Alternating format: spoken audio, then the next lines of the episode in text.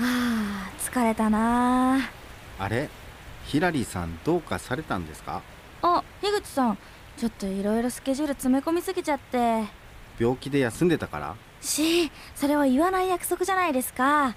ヒラリーさん体調崩したからこの番組2週お休みだったんですよね。その説はご迷惑をおかけしました。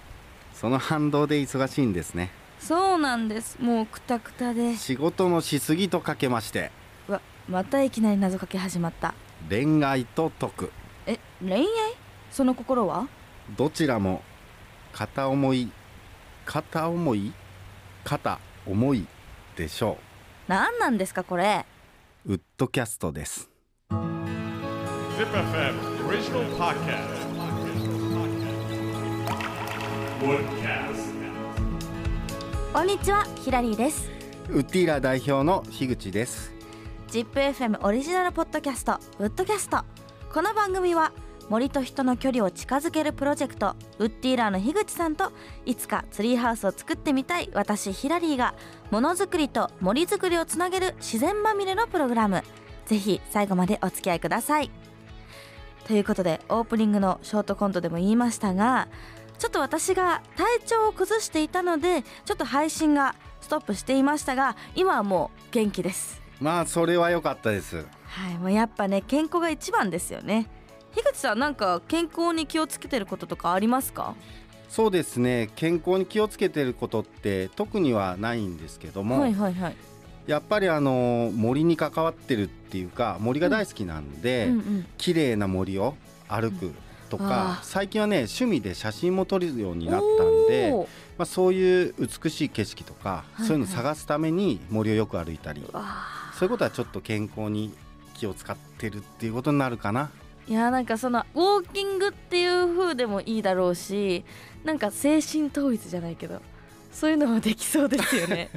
そうですねまあ、うんいい空気を吸って気分もリフレッシュっていうのはうん、うん。健康にいいかなって思います。え写真はどっかにアップしてたりするんですか？そうですねえっとインスタグラムうんうんうん。う、うんん、ウッディーランのインスタグラムで森の写真部っていうことでちょっと活動を始めましたへえ、はちょっと見に行きますね。ありがとうございますはいさて今回のエピソードなんですがこれまでにも何回か出てきました今の日本の森が抱えている問題について樋口さんに伺っていきたいと思います日本って他の国に比べて森林って多いんですよね。多いですね。えっと、多いって言っても、はい。まあなんか具体的にどれぐらいっていうのがあるんですけど、はいはい。まあ、まずは、えっと、僕たちがつく住むこの地球っていうかね、うん。世界中で、まあ、約3割が、まあ、森林陸地の3割が森林になってますね。でえっとまあ多い順で言うと、うん。まあロシアブラジルカナダアメリカ中国。これがまああーまあ1番から5番。国自体の面積も広い。そうですそうです、ですね。まあ、どうしても大きい国面積の大きい国が、まあ、森林が多いっていうことにはなってしまいますが、じゃあ日本はっていうことでいきますと、うん。まあ、世界でいうと面積でいうとまあ23位。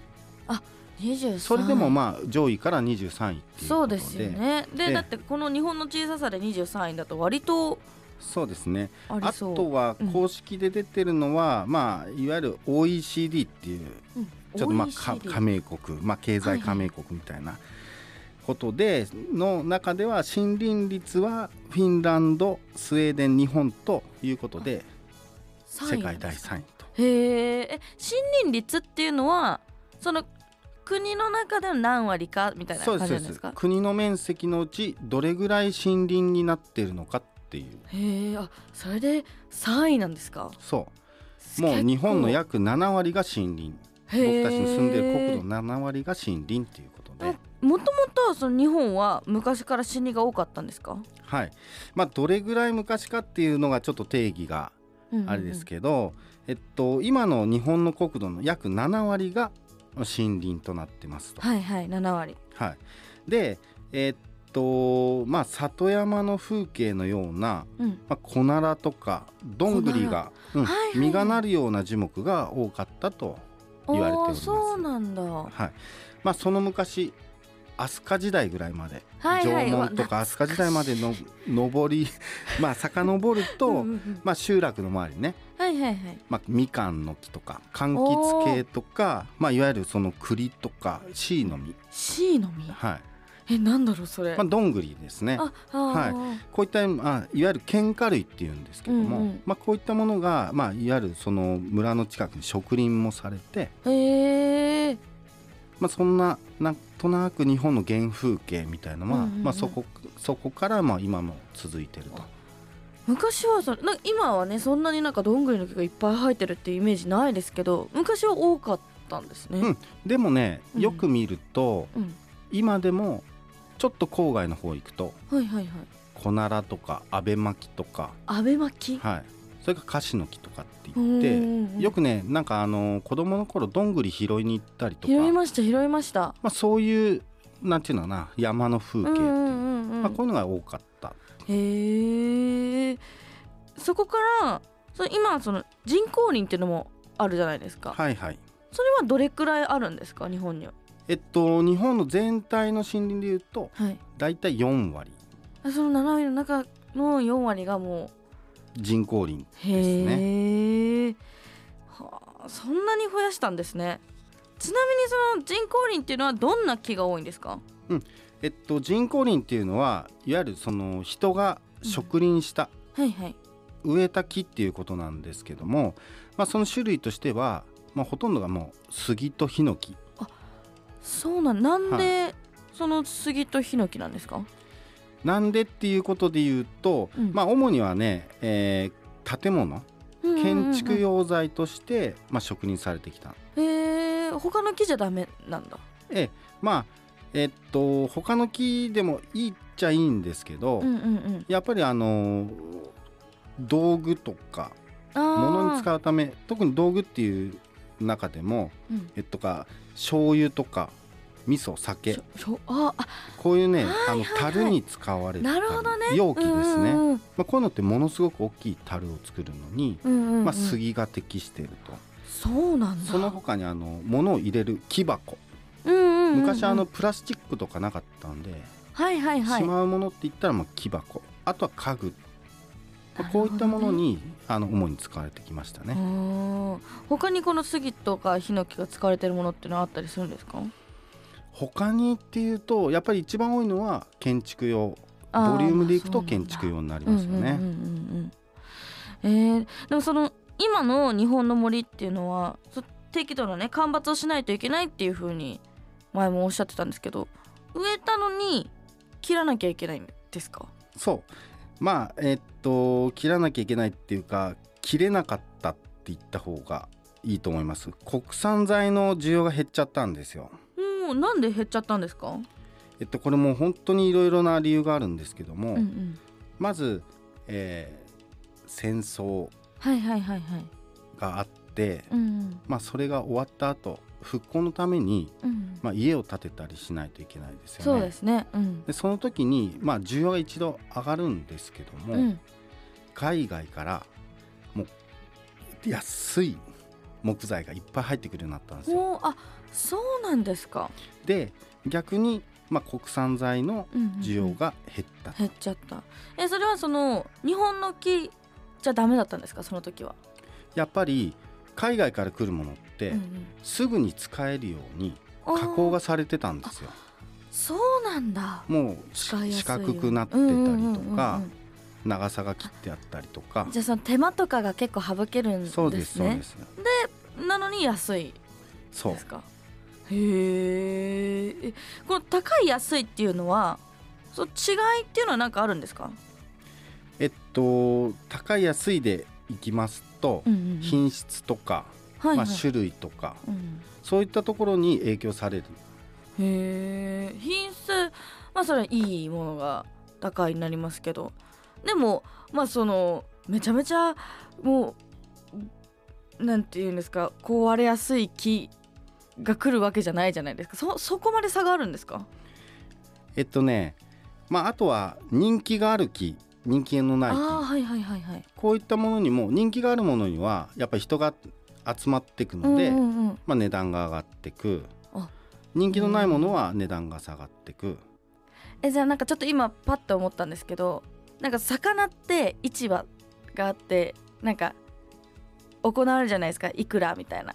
そういうのとかあったりするんですか？競りもありますね。へー。えそれはもう日本だけですか？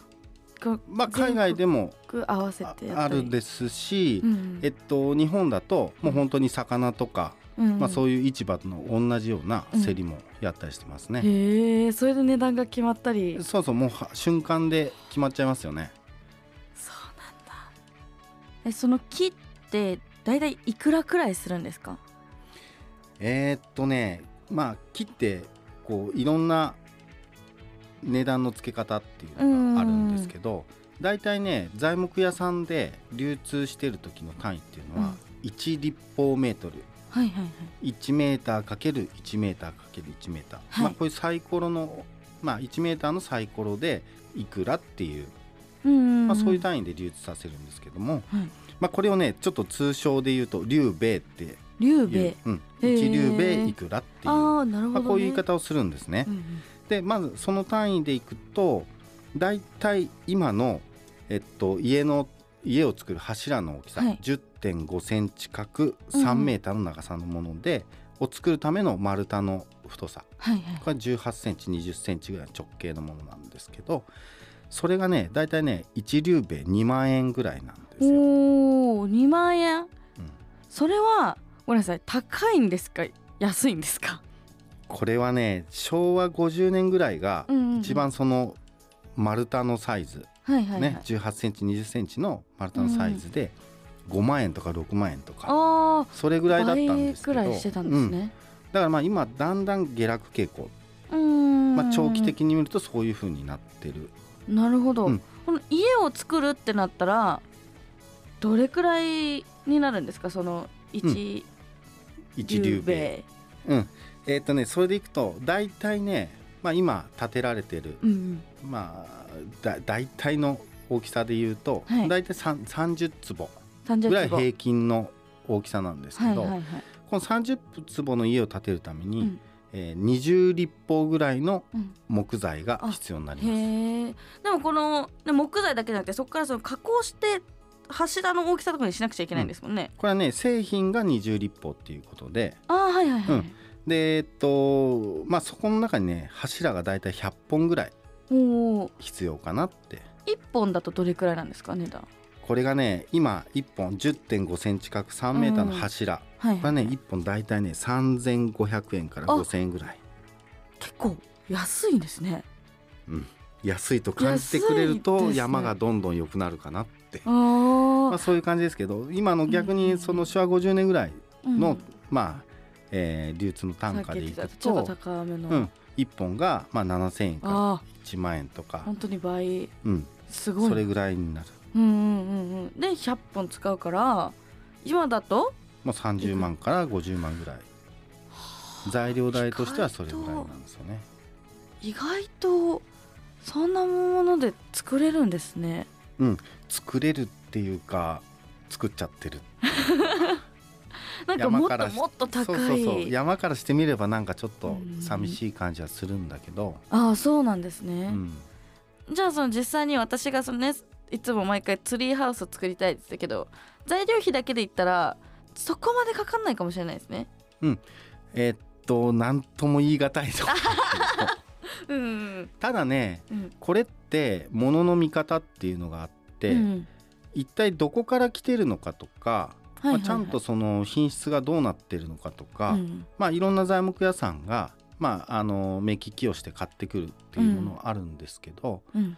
ちゃんとした木材ででやろうと思うともうちょっと割高になるんですよね。ああそうなんですね、うん、えじゃあこのさっき言ってたこの3500円くらいっていうのはあどれくらいの品質なんですか？結構いい。いわゆるね今の家って全部こう壁に柱が隠れちゃうじゃないですか。はいはいはいはいはい。そうですね、うん、で柱を見せるような家を作る時っていうのは、んんん。なるべく節のないものを使ったりするんですね。はいはい。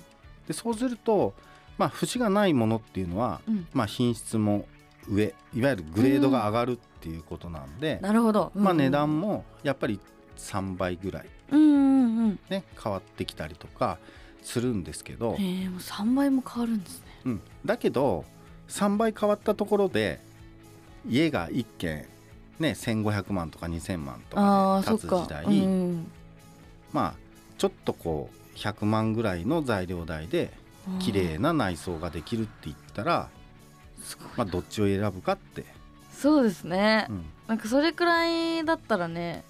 せめてもうちょっと森のことも考えてうんうんうん。家を建ててほしいなって。ちょっと希望としてはありますね。ああなるほどね。この日本の森の課題としてこの需要と供給っていう問題は結構起こっている感じなんですね。その海外から輸入したりとかもあったりして、じゃあ次回も日本の森が抱えている問題について伺っていきたいと思います。ヒラリーさんおしゃべりの仕事を辞めて林業されませんか？え何ですか？急に。次回はそんなお話ですそうなんですね。お楽しみに。